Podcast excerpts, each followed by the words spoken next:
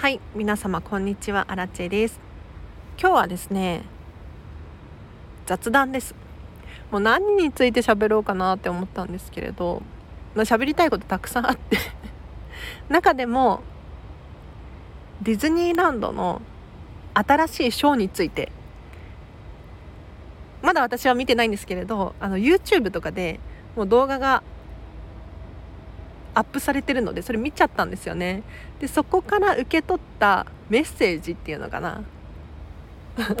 をちょっと私なりに解説していきたいなと思います。このチャンネルはこんまり流片付けコンサルタントである私がもっと自分らしく生きるためのコツをテーマに配信しているチャンネルでございます。ということで皆様いかがお過ごしでしょうか？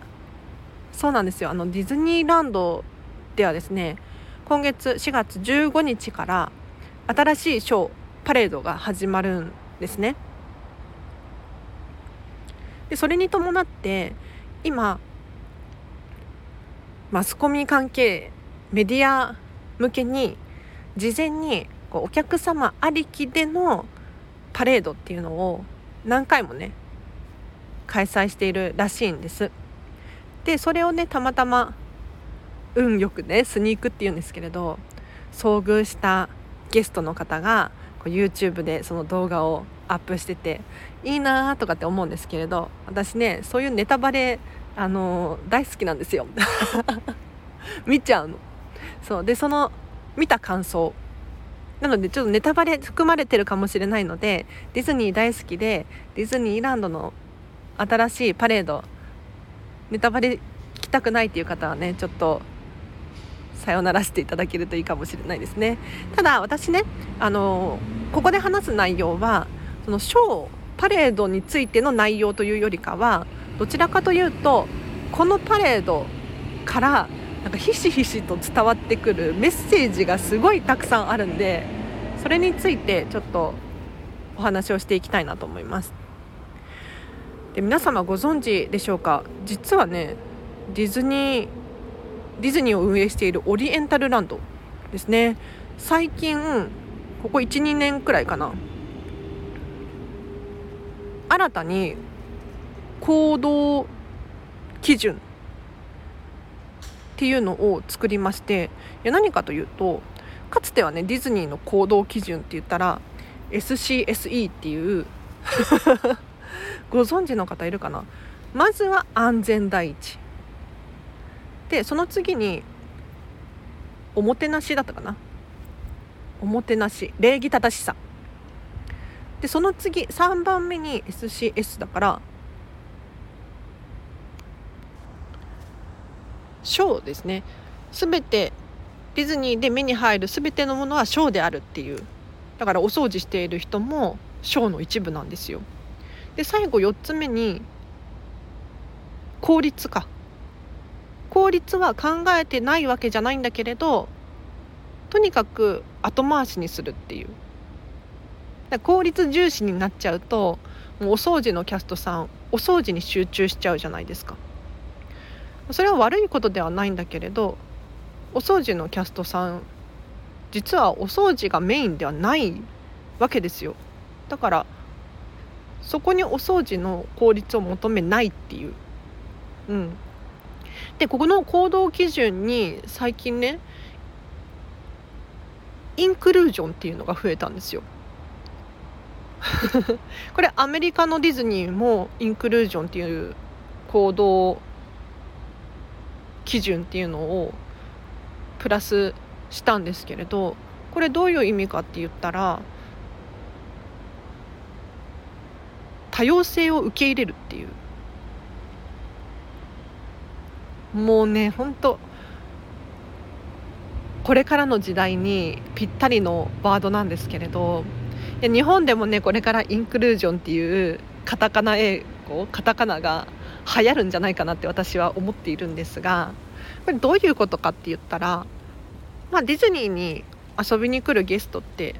老若男女いろんな人がいらっしゃいますよね。中には障害を持っている方もいらっしゃるかもしれません。さらにここ最近はね皆様のあゲストのディズニーでの遊び方っていうの変わってきてるんですよ。昔は例えばあのガイドブック。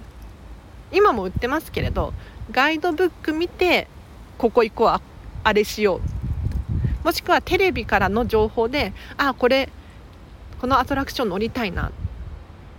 っていう感じだったんだけれどもう最近はスマホが復旧して SNS 等でディズニー情報っていうのがもう一般の人からどんどんどんどん流れているのでディズニーの遊び方って本当に多様化してきてるんですよね。なのでこういった現状を踏まえて多様性を受け入れるっていうこのインクルージョンっていうね行動基準が増えたんです。でそれに伴って面白いのがこれ対ゲスト。要するに対お客様だけではなくてキャスト同士だったりにも多様性を受け入れようねっていうこのメッセージ性がすごく強くって例えばオリエンタルランドが確かね2030年までに従業員のなんか働きがいっていうのかな？これを増やしますよみたいな計画を立てているようなんですけれどじゃあ働きがいって何なんだっていうところなんですが ここでまたインクルージョンなんですよ。最近ねディズニーのキャストさんが着ている制服あるじゃないですか。あれコスチュームって言うんですけれどコスチュームがなんとねあの男女で今までは分かれていたりしたんですけれどもうねキャストさんが選べる仕様になってるんですって。どっちでもいいよっていう。すごくないですか？さらに皆さんご存知かな？あのディズニールックっていうのがあってこれはディズニーで働いているキャストさんが身だしなみですね。これをまあ基準があってこれ守ってくださいねっていうディズニールックっていうのが存在しているんですけれど最近ねこれについても男女の差がなくなったんですよ。今まではゴリゴリに男の人は前髪がなんとかもみあげがなんとかみたいな。ひげは絶対に剃るみたいな。あのひげは今も剃るのかな。なんだけれどたとえ男性のキャストさんであっても髪の毛長くて OK なんですよ。でスカートのコスチュームを着てもいいんですよ。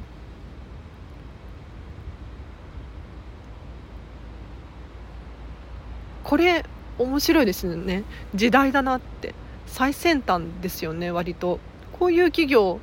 今後もね増えてくるとは思うんですが、まあ、こういうのがあのインクルージョン多様性を受け入れるっていうところにつながってるなあなんて思うんです。でじゃあ話をショーに戻 パレードに戻しましょう。はい。今回ね私が思ったことなんかキャラクターとかについては私そんなに詳しくないのでアニメとか映画とかディズニーについてはそんなに詳しくないんですけれどあのパレードを見て何を思ったかって言ったらまずはカラフルであること。それぞれのキャラクターがいろんな色を持っている。でそれが衣装にも表れてるんですよね。でやはり もう考えざらざらん日本語が難しい。考えてしまうのはあの虹のマークあるじゃないですか。虹。あれって割とその LGBTQ っていうのかな。あの性別に対するマイノリティがなんかその会ってない人もまあ、今時ねたくさんいらっしゃるんですけれどそれをこう受け入れていく時代になってきてるじゃないですか。なのでそういったその世界中で LGBTQ のパレードとかがあるんですけれどそのパレードで多用されてるのがこの虹のモチーフなんですよね。虹だったりあとなんだっけペガサスかな確かが用いられてるなーなんて思うんですけれど今回のディズニーランドの新しいパレードがどうしてもねそれを彷彿させる イメージさせるんですよ。私からすると。だから本当にもうこのこれからの時代に合ったパレードにしたいんだななんて思った次第でございます。でさらに最近騒がれているのはサステイナブルであることですよね。皆さんはサステイナブルっていう言葉ご存知ですよね。なんかあの日本語ではこう持続可能なとかって翻訳するんですけれどこれどういうことなのかちょっと改めてね私の口から説明させていただくと私の解釈合ってるかな？要するに今現在が良ければいいわけではなくて未来にもどんどんつながっていくつながっていける状態が健全だよねっっていうのが持続可能な 状態であるとだから地球の環境で例えるのであれば今後未来に子どもたちがね大きくなった時にじゃ住めないような状態であるっていうのは大問題なわけですよ。でこれって環境のこと以外にも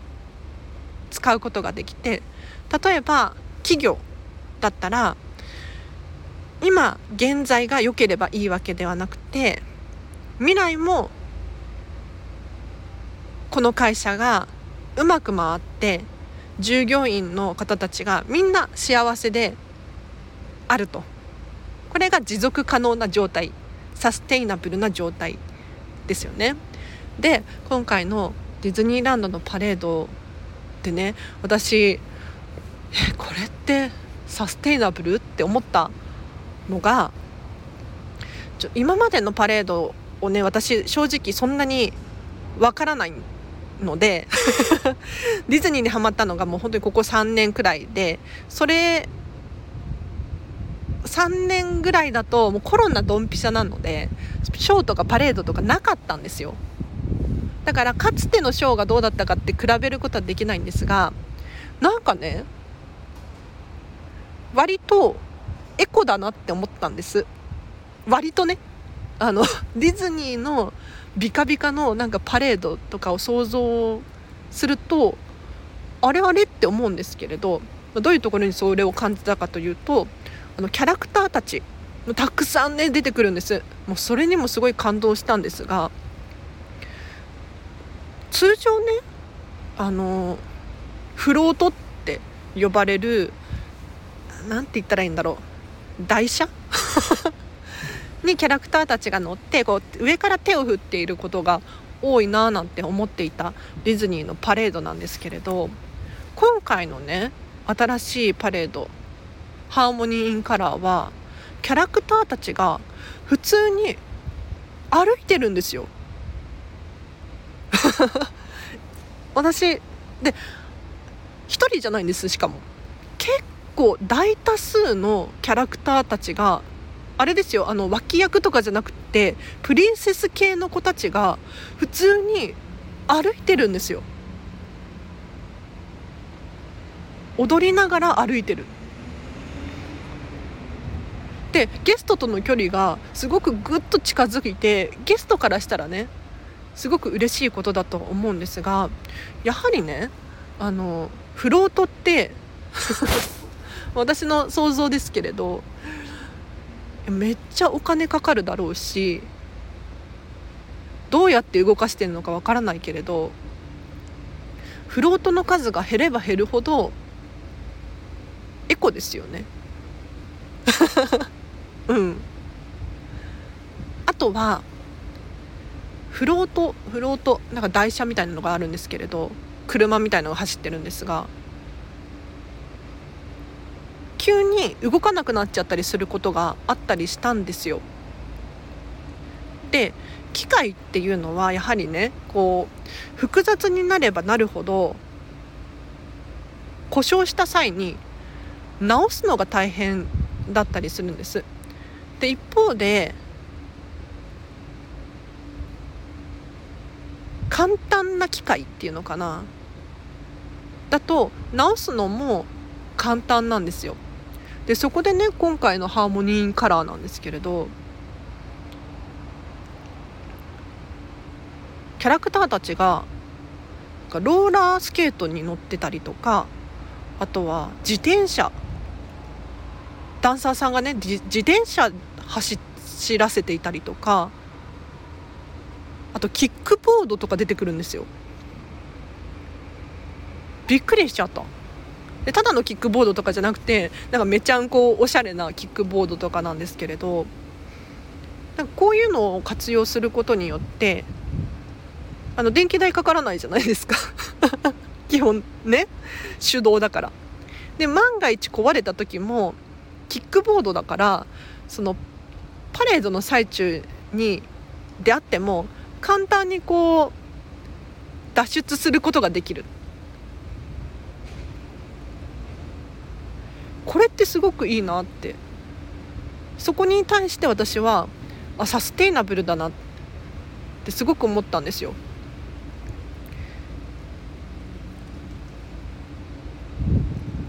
ディズニーのアトラクションとかでもやはりね急になんかシステムエラーで止まっちゃったりするものがあったりするんですよ。でそうするともう本日の運営は中止ですみたいなアナウンスがかかるんですけれどそれってすごく悲しいじゃないですか。私もね一回あったんですよ。なんかビッグサンダーマウンテンに乗りたくて夜ね並んでたんだけれど20分くらい並んでビッグサンダーマウンテンちょっと今日もう動きませんみたいな。夜だったからもうね直せなかったんでしょうね。直すというよりかは問題がある場所を見つけることができないって言ったらいいのかな。で乗ることができなかったんですよ。でもこれが例えばもっと簡単な機械仕掛けだったらすぐに対処できそうじゃないですか。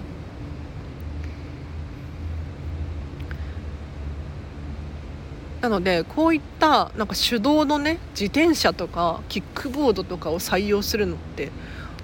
あそういうことなのかなと私なりにね思ったんですよ。でかつて過去のパレードにこういった自転車が走ってたかなって思うんですけれどどうなんですかね？私ちょっと最近のディズニー情報しか知らないんですけれど もし知ってる方いらっしゃったら教えてほしいなと思います。ということで今日は以上です。いかがでしたでしょうか？私はねこのディズニーランドの40周年こんまり仲間と行くつもりでいてでこのパレードもね見たいからちょどこで見ようかな？どこで場所取りしようかな？みたいな。何時間前から？みたいな。あんまりあれか1時間前とかでしたっけ？場所取っていいの？忘れちゃった。あんまり普段ね自分で1人でディズニーランド行く時はショー見ないんですよね。ただ今回の新しいパレードはあそうじゃあこの話して終わりにしましょう。なんかあのかつての昔のディズニーのパレードとかディズニーシーのショーとかでなんかまるで舞台を見ているような映画を見ているようなこうストーリー性があったじゃないですか。私もねあんまり昔のことなんで覚えてないんですけれど。なんかその物語があって例えば最初にディズニーのじゃミッキーが出てくるとするじゃないですか。出てきてで途中で一回ディズニーヴィランたちが出てくるんですよ。でなんか悪さをするんですけど最終的にそのディズニーヴィランたちが あのミッキーたちによって倒されてハッピーエンドみたいな。ショーの中でもそんなストーリーがあったんですよね。ただね今回のこのハーモニー・イン・カラーとかパレードとかを見ていても、まあ、なんとなくのストーリーというかなんとなくのテーマイメージっていうのはあるんだけれどなんかねこうストーリー性物語性っていうのを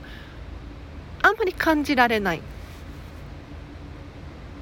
とにかくキャラクターがどんどん出てきて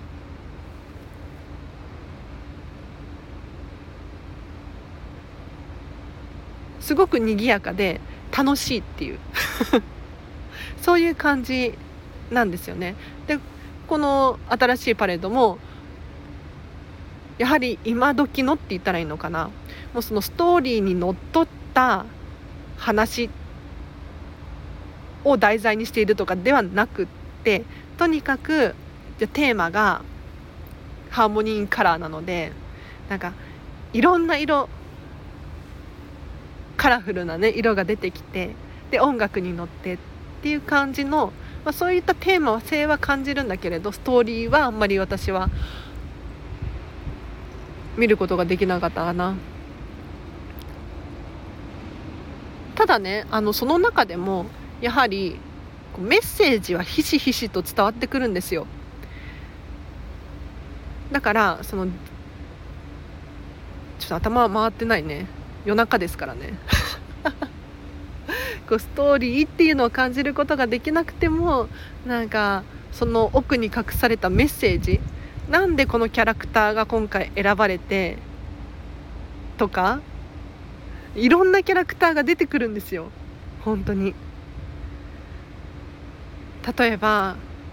普通にミッキーミニーもいるしプリンセス系もいっぱい出てくるだけれどそのプリンセスのチョイスもいいなと思って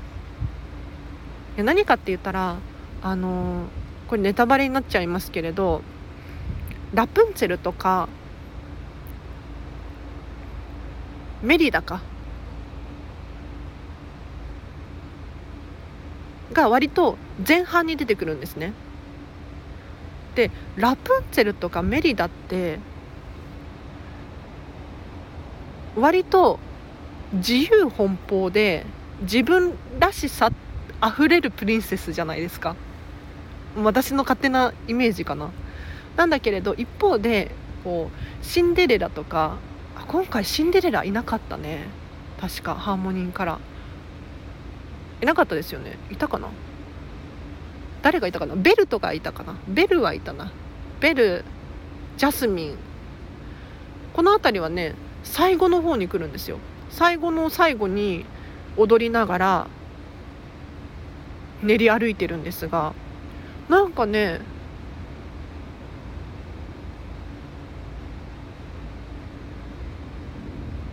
なんで最後にプリンセスなんだろうって思って。そこもね私はちょっと深く考えちゃう。なーっていう。うん。はい。こんな話で面白かったですか？私は面白かったんですけれど。またね、あのー、実際に目で見て何か感じることがあったら私もねちらっと見ただけなんですけれどあすごいなって思いましたね。うん。なのでちょっともうちょっとこのパレードについて詳しく調べて事前にねネットでね調べて本番しっかり目に焼き付けて私がどう感じるかっていうのをまた伝えさせていただこうかなと思います。では長々と失礼いたしました。お知らせがあります。えっと4月の25日にリアルでデータの片付け研修というのを開催いたします。こちらはですねこんまりメソッドを使ったお片付けデータの片付けなんですけれど時間が13時半から14時半3時間です。でこのうち、まあ、1時間半は座学でまずはどうやってデータを片付けるのかっていうのをお伝えさせていただきます。でその後後半ですね残り1時間半は一緒に実際にデータ片付けていきましょう。はい。スマホやらパソコンを持ち込んでいただいてねデータを片付けることによってただデータがすっきりするだけではなくその後の人生生産性が上がって効率が良くなってなんかついダラダラスマホ見ちゃってたけれどそういう時間が少なくなるっていう現象が起こると思いますのでもしよろしければ 気になる方いらっしゃったら詳細リンク貼っときます。そちらから見てみてください。あとはフェムパスさんでウェブ記事を書いております。フェムパス片付けで検索していただくかこちらもリンク貼っておきます。あとその他 SNS で言うとインスタグラムとツイッターをやっています。もし興味あればそちらも覗いてみてください。では今日もお聴きいただきありがとうございました。明日もハピネスを選んでお過ごしください。あらちでした。バイバイ。